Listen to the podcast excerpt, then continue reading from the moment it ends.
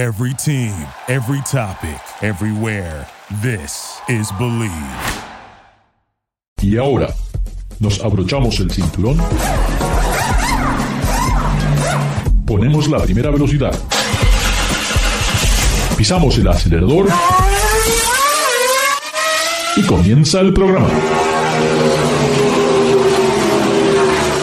¿Qué tal amigos? Bienvenidos a una nueva edición de Garage Latino, como lo hacemos todas las semanas. Muchísimas gracias por participar a través de las redes sociales. Recuerden, Garage Latino se transmite a través del Believe Network en Estados Unidos y pueden bajar los podcasts de Garage Latino a través de Spotify. Así que díganle a sus amigos que los que aquí no hablan de fútbol, no hablan de béisbol, solamente se dedican a hablar a todo lo apasionante sobre el automovilismo, lo podemos compartir a través de Spotify. Eh, nuevamente tengo el placer de estar con nuestro gran amigo David. David Logi, ¿cómo estás? ¿Qué pasó, Ricardo? Pues, un, ¿qué tal, Ricardo? Pues, eh, estimados eh, amigos, sean ustedes bienvenidos a su casa, Garage Latino. Bienvenidos, Ricardo. Un saludo y un abrazo desde México. David, tú sabes que me gusta mucho el automovilismo, el deporte motor. A veces me siento un poco, no sé, incómodo porque por un lado, alguna gente me dice cómo este, ustedes promueven los automóviles limpios, y, pero también están las carreras donde se derrocha el combustible. Bueno, todo esto es una transición. Todavía no tenemos muy claro cuál es el futuro de lo que es el automóvil. Hay muchas versiones. Políticamente ahora parece que Estados Unidos y Europa están empujando mucho el auto eléctrico, pero lamentablemente todavía no tenemos la infraestructura. Lo que me llamó la atención esta semana, David, es de que hace solamente un año atrás, por eh, su presidente Jim Furley, bueno, nos comentó que había 2.000 agencias de venta Ford que se iban a incorporar a este nuevo programa de la electrificación de los vehículos Ford. Ford incluso elimina un montón de vehículos. Ah, se habla de un costo aproximado entre un millón y un millón doscientos cincuenta mil dólares. El poder, en cierta manera, certificar y equipar a la agencia para que tengan, para que puedan atender estos autos eléctricos que van a vender. Y de repente un notición, parece que ya son más de 400 agencias que ahora se niegan a ser parte de ese plan, se quieren borrar del plan porque no están contentos de lo que está sucediendo con los autos eléctricos. La demanda se está viniendo al piso, David. ¿Es verdad? Sí, Ricardo, tristemente esto es lo que nosotros en México llamamos un clásico caso de dice mi mamá que siempre no. Digo, pues esa, es la respuesta que, que daban los niños cuando, cuando estábamos niños y hacíamos promesas o decisiones de compra impulsivas y de repente pues llegábamos a casa y nuestras madres nos decían, estás loco, ¿Qué, qué, este, ¿en qué estás pensando? Y teníamos que regresar con el vendedor y decirle que fíjese que mi mamá dijo que siempre no.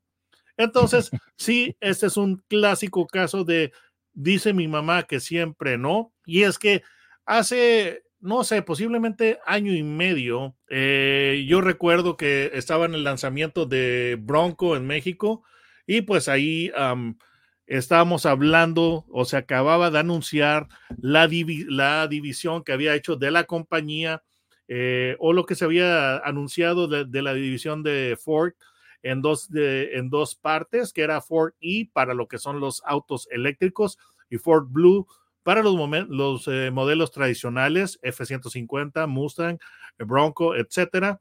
Y en aquel entonces todo era hermoso, las nubes eran de algodón, eh, el mundo era rosa, hermoso, pero ahora, tristemente, todo lo que es el, entusiasmo por los autos eléctricos se está se está reduciendo. Eh, en gran parte, cuando se, dio esta noticia, estábamos eh, todavía en medio de la pandemia y mucha gente tenía un punto de vista favorable o más favorable a los autos eléctricos.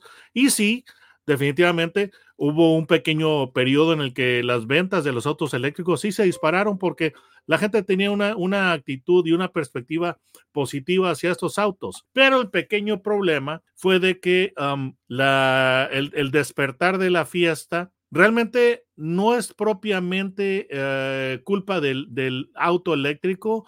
En parte sí, en parte no, y ahorita te voy a decir por qué. Pero cuando la gente salió eh, con sus flamantes y maravillosos y avanzados y ecológicos autos eléctricos y empezó a vivir con ellos, se dio cuenta del pequeño problema de que em, tienes que considerar la recarga de las baterías y eso verdaderamente fue el, ah, ha sido el factor que ha hecho que mucha gente enfríe su entusiasmo y cambie de parecer por los autos eléctricos porque los sistemas de eh, la infraestructura de recarga es, es defectuosa, es, eh, bueno, no, no sé si defectuosa, más bien es, es bastante mala, es deficiente, no defectuosa, deficiente quise decir, y además insuficiente. Y después tú nos comentarás tu experiencia al respecto. La única manera en que tú tengas una experiencia de, de, este, de carga satisfactoria es que tengas uno de, los, de esos vehículos con la T estilizada, dícese Tesla. Y te voy a decir algo que decía que en cierta manera esto ha sido eh, culpa del auto eléctrico y, por otra parte no. Y te voy a decir por qué no es, eh, por qué no es este, culpa del auto eléctrico, es que pues realmente eh, son productos que pues se ha hecho grandes mejoras en lo que es rango, en lo que es la autonomía, la distancia que puedes recorrer, seguridad, etcétera. Pero por otra parte, sí, sí es culpa de los fabricantes y, este, y es por lo siguiente, de que simplemente están eh, sacando autos al mercado y no se trabajó en una infraestructura de recarga. Entonces, ¿por qué, por qué yo tengo esa perspectiva de, de, a la vez que no es culpa y sí es culpa? ¿Por qué sí pienso que sí es culpa? Digo, porque es una, es una perspectiva doble la que yo tengo yo pienso que, que sí, sí es culpa de los fabricantes porque aquí tenemos ese, e, este ejemplo que está haciendo quedar en ridículo a todo el mundo y es Tesla. ¿Qué Tesla? Pues sí, e, empezó a, invertir fuertemente en lo que son los autos eléctricos, pero también al mismo tiempo empezó a construir una infraestructura de recarga. Sus superchargers eh, principalmente, que son eh, pues eh, muy, muy famosos, son confiables. Entonces, los demás fabricantes, eh, GM, Volkswagen, eh, bueno, Volkswagen, ¿qué te puedo decir? Eh, Ford, etcétera, han estado sacando autos al, mercado, pero pues ellos no están invirtiendo en, lo que es la infraestructura de recarga. Entonces, eso, e, eso, por esa razón yo pienso que, que el caso de Tesla pone en vergüenza a todo mundo. Y realmente lo que es el, el, sistema de recarga de Tesla o la red o la infraestructura es realmente muy bueno, es bastante confiable.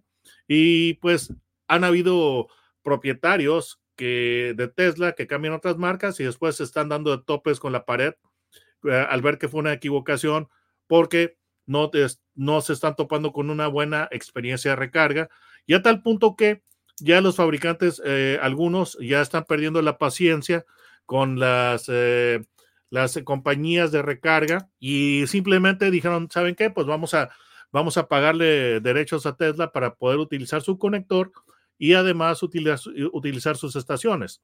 Entonces, en vista de esta, de esta situación, mucha gente ya cambió su, la, disposición positiva que tenían hacia los autos eléctricos y eso está haciendo que los, vehículos eléctricos nuevos se empiecen a apilar en los distribuidores.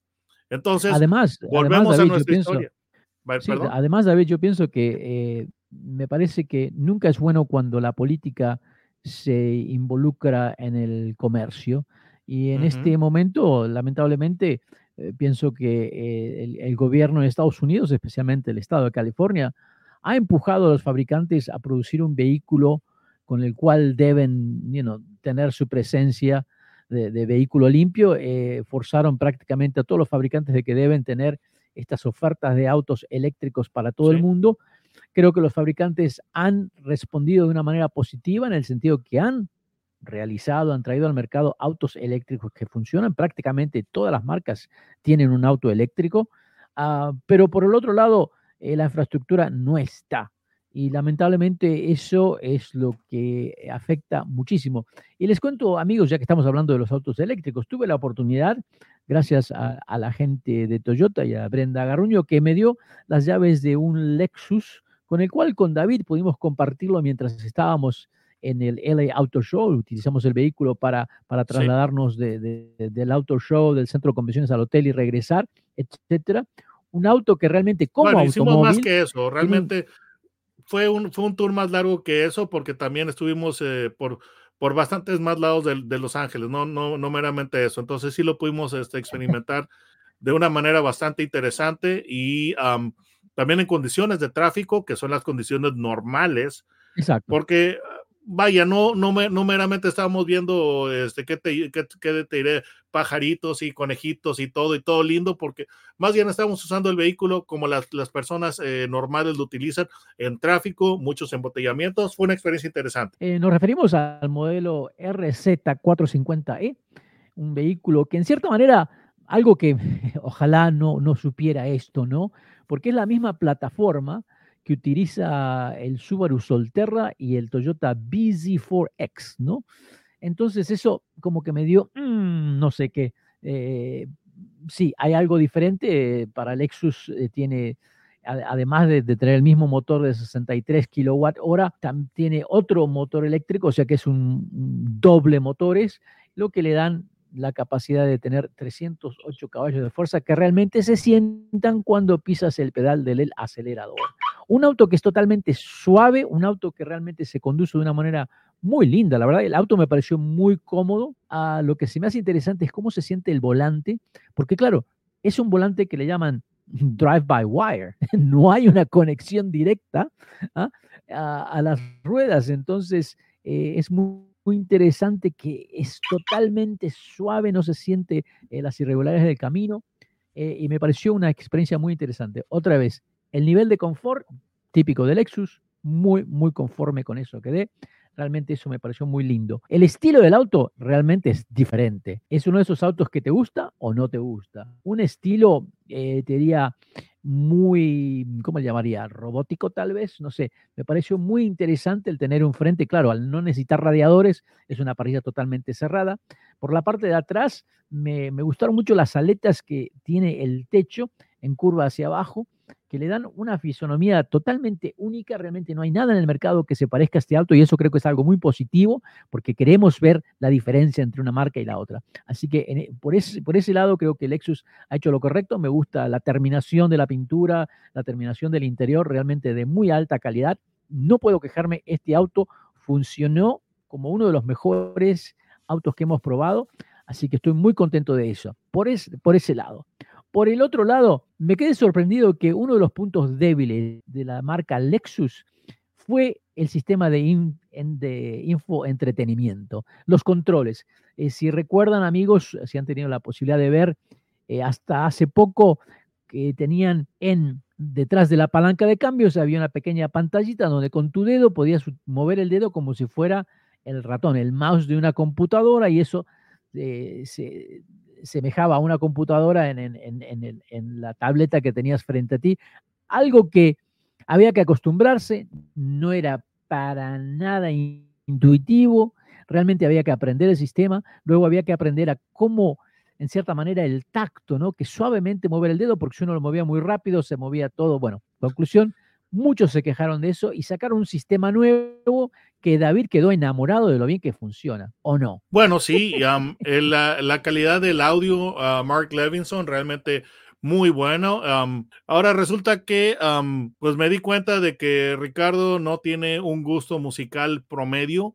Si yo le dijera Van Halen, me, se me queda viendo con este, con cara, con, como si yo, eh, como si yo fuera un elefante morado. O sea, eh, Ricardo tiene, tiene un gusto bastante distinto a, al, promedio, pero um, es música que pues tiene muchos matices, por así decirlo, y el sistema de audio Mark Levinson lo reprodujo muy bien. Miren, vamos a, eh, bueno, la perspectiva que, que yo tengo en, en, gran parte del, uh, del sistema fue por, uh, por, la cuestión de que yo pienso que sí ha sido una gran mejora que ahora ya está utilizando la pantalla touch para la mayoría de los eh, comandos, porque el, el sistema anterior honestamente, o lo que es la interfase anterior, sí era absolutamente un desastre, porque eso de que tú tengas un trackpad y que tengas tus botones, o sea que funciona igual, eh, igualito al que, al que tú tendrías en tu laptop, y lo cual, digo, puede ser una, una solución bastante ingeniosa,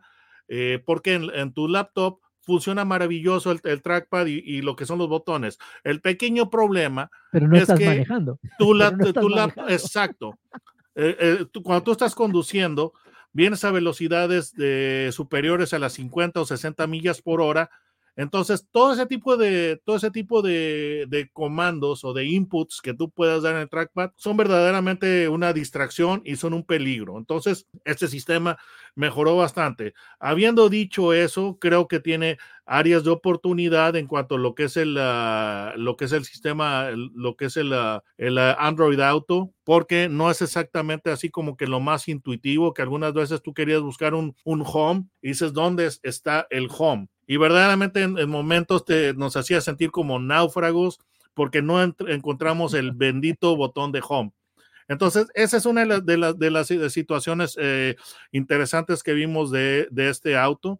Y creo que ese ha sido uno de los puntos ácidos en las eh, encuestas que están saliendo últimamente en, ah, de las consultoras AutoPacific y uh, ah, JD Power, que la gente verdaderamente en momentos está dándose topes con la pared con lo que son los sistemas de infoentretenimiento que aún eh, no han sido descifrados son frustrantes. Verdaderamente algunos fabricantes, eh, porque cayó esta onda o esta tendencia de minimalismo en los, uh, en los interiores de los autos y eso digo, yo honestamente eh, había sido fan de Steve Jobs, pero en algunas cosas digo, ¿sabes qué, Steve? Eh, honestamente, honest, eh, honestamente, eso, tu razonamiento para los autos no aplica. Entonces, muchos fabricantes empezaron a eliminar botones y a concentrar todo en las pantallas táctiles y, y en el Lexus, que, que, el Lexus RZ tiene un, un grado medianamente molesto de lo que es integración de todos los controles en la pantalla, porque para ir a, un nivel realmente irritante de integración o dependencia de las pantallas táctiles, tendrás que ver muchos de los automóviles que tenemos en México, que son de marcas, eh, de marcas eh, provenientes de China, que ahí que, que, sí, todo lo están concentrado en la pantalla táctil y eso verdaderamente es frustrante porque es distracción al máximo y tienes este, tienes que, si, si la bendita pantalla se te estropea, estás en problemas. Ahora, habiendo dicho eso, hay fabricantes como Hyundai, bendito Hyundai, gracias a Dios, que ellos entendieron que los botones físicos en un automóvil son, son, son necesarios y están regresando los botones físicos. Entonces, este sistema de infoentretenimiento es de Lexus RZ mejora mucho. Sí, sí, Ajá. a veces, David, lo que sucede es que tú lo único que quieres es encender o apagar algo, nada más. Entonces, Ajá. si estás manejando y tienes que mirar a la pantalla y buscar y asegurarte que tu dedo está en el lugar correcto, eso es una distracción. Completamente. Y creo que, sí, que y tienes que pasar Pero, tres digo, menús. ese, esta fue la única cosa, te diría, que fue algo negativo de este vehículo. ¿eh? Eh, me gustó. Ah, creo que a mí, tienes me- a más mí que me- contar al como, respecto. como auto me gustó, el auto me gustó. eh, creo que prefería un poquito más de carga. Me dicen que es capaz de llegar a las 220 millas, pero realmente no, no llegué y tuve que ir al cargador, lamentablemente, tuve que ir a un cargador público Ay, ay, ay. y lamentablemente aprendí un montón de cosas, no solamente de este vehículo, sino de todo lo que es esta sociedad del auto eléctrico. Para terminar con el auto, una hora y media, 45 dólares, una recarga de 155 millas y quedó full. Entonces, a full yo esperaba que me, que me, que me hubiera dado un rendimiento de por lo menos 200 millas, pero no llegó a las 200 millas a pesar de que llegó full charge y estar más de una hora y Mm. media conectado en el sistema. Entonces, Creo que te querían los demás usuarios en, las en la estación por el tiempo que estuviste ahí, ¿no? Creo que te Sí, querían colgar. ahora, tuve, eh, fue una experiencia realmente inolvidable porque nunca me había pasado. Siempre que he tenido que utilizar cargadores, voy a la noche, eh, o sea, cuando sé que no hay mucha gente, pero ir durante el día a un cargador es una experiencia en Los Ángeles que ahora entiendo también la otra cara de el ser de un auto eléctrico, que si no tienes un cargador de 220 voltios en tu casa, realmente el auto eléctrico pasa a ser un dolor de cabezas. Estuve ahí, como les mencioné, no una hora y media, una hora y media estuve ahí cargando el vehículo, pero tuve que esperar otra hora para poder conectar mi automóvil, porque lo que sucede, este fue un cargador de Electrify America y todos me dicen que es más o menos igual con todos los otros, ya sea el Volta, etcétera. Claro, la gente llega, todos quieren conectar, pero bueno, ya hay un auto conectado Y también lo que sucede es que cuando, a pesar de que tiene dos cables para conectar dos autos, bueno, no se puede porque cuando conectamos dos autos, ahora el cargador mismo baja el nivel de carga. Entonces, lo mejor es tener solamente un auto. Entonces, ¿qué pasa? Tenemos dos cargadores, tres cargadores y están todos conectados, baja el amperaje y todos cargan lentamente. Viene más gente, entonces ahora, ¿quién vino primero? ¿A quién le toca? Claro, si, si tú llegas y está el cargador, este, alguien está conectado al automóvil, no puedes estacionar en ese lugar, entonces tienes que buscar dónde estaciono. Entonces, si estacionas a dos o tres, no sé, lugares de espacio, llega otra persona que llega justo de casualidad, se vacía un, un, estacionamiento, estacionan más cerca y ahora él cree que está antes que ti.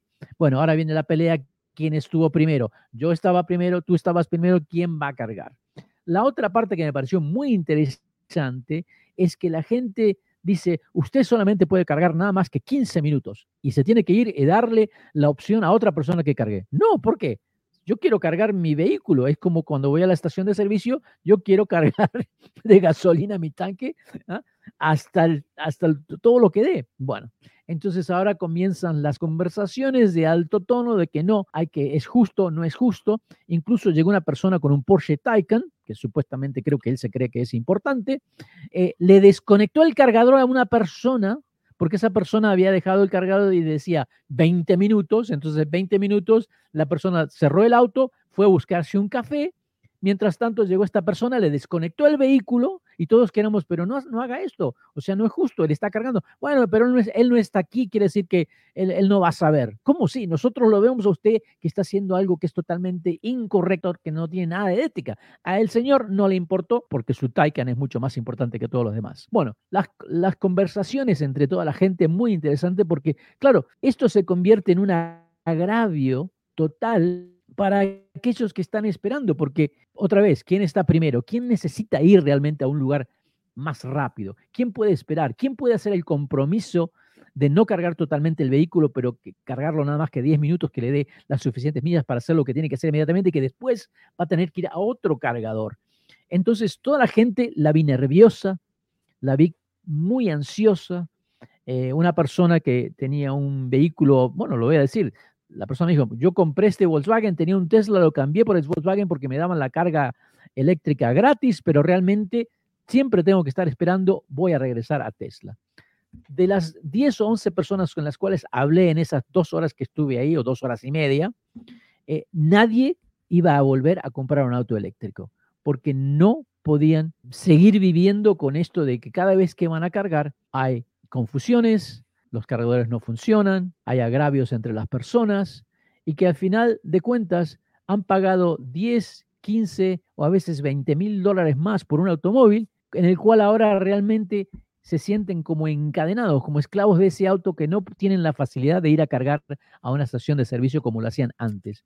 Entonces, realmente lo que está fallando en este mundo de los autos eléctricos en Estados Unidos es la infraestructura que realmente en vez de ayudar a que la gente adopte supuestamente autos limpios, realmente las está haciendo enojar.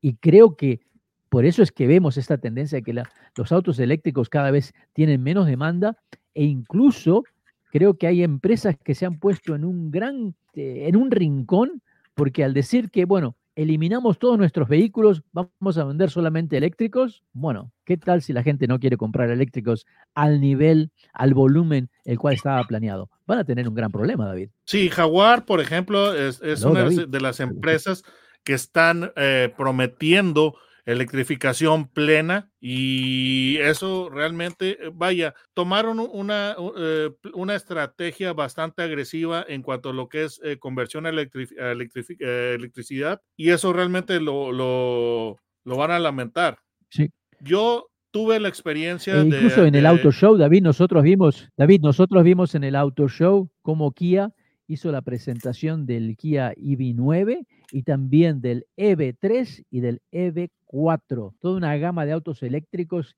que se vienen por, esa, por, parte de esa empresa coreana, que también creo que por lo menos ellos deciden mantener toda su línea de automóviles híbridos. Creo que esto, todo lo malo que dijeron de Toyota porque no tenían autos eléctricos, creo que se están dando cuenta que tal vez Toyota tenía razón. Hay que esperar, hay que esperar, necesitamos que todo, ¿eh? de que todo sume antes de lanzarnos a los autos eléctricos. Así que me pareció muy interesante. Tesla, el volumen de ventas se ha, bajado bastante. Todos ahora quieren un, pedacito de ese pastel. Ah, y, será muy interesante estos próximos dos o tres años porque parece que va, vamos a tener que poner los frenos a todo esto de los autos eléctricos. Nos queda un último minuto, David. Tu último comentario sobre, sobre estos autos eléctricos que los fabricantes ya están poniendo los, eh, están aplicando los frenos en cuanto a lo que era su estrategia de electrificación. General Motors y Ford ya están eh, repensando sus planes de electrificación. Inversión que había en Michigan para lo que es eh, fabricación de baterías por parte de Ford, ya les, ya están empezando a, frenar porque se están dando cuenta de que básicamente están empujando al mercado un producto y realmente la idea para que, esto tenga éxito. Amigas, sí, como dijo David, amigas y amigas, no parece que mm, van a dejar de empujarnos en estos, en estos vehículos, todavía vamos a tener un poco de decisión. David, ¿cómo hacen nuestros amigos para encontrarte en YouTube? En la barra de búsqueda pongan mi nombre, eh, David Logi. Logi es con J, no con G. Muy bien. Así que recuerden, amigos y amigas, les recomiendo enormemente que visiten Autosanguer en YouTube, donde David da unas remesas de los automóviles que prueba. Son excelentes y además siempre es muy importante tener eh, el conocimiento, la experiencia y especialmente la sugerencia de alguien que, que vive de esto y nos ayuda para buscar los mejores vehículos en el mercado. Claro, su servidor desde Los Ángeles, Garage Latino. Recuerden, díganle a sus amigos que podemos bajar los podcasts de Garage Latino a través de Spotify. No se vayan, ya regresamos. Duraloop es un tratamiento especial para que el aceite no pierda sus propiedades. Duraloop reduce la sedimentación de las partículas nocivas que dañan al motor. Duraloop disminuye la temperatura interna del motor y la fricción de los metales.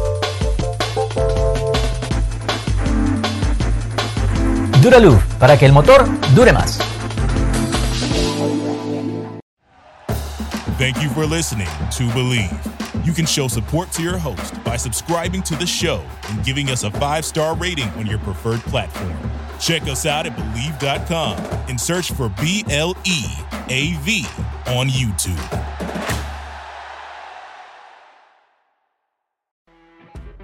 You know, when you're listening to a true crime story that has an unbelievable plot twist that makes you stop in your tracks? That's what our podcast, People Are the Worst, brings you with each episode. I'm Rachel. And I'm Rebecca. We're identical twins who love true crime cases that make you say, didn't see that coming, and we hate the people responsible for them. Listen to People Are the Worst now on Apple, Spotify, or wherever you get your podcasts.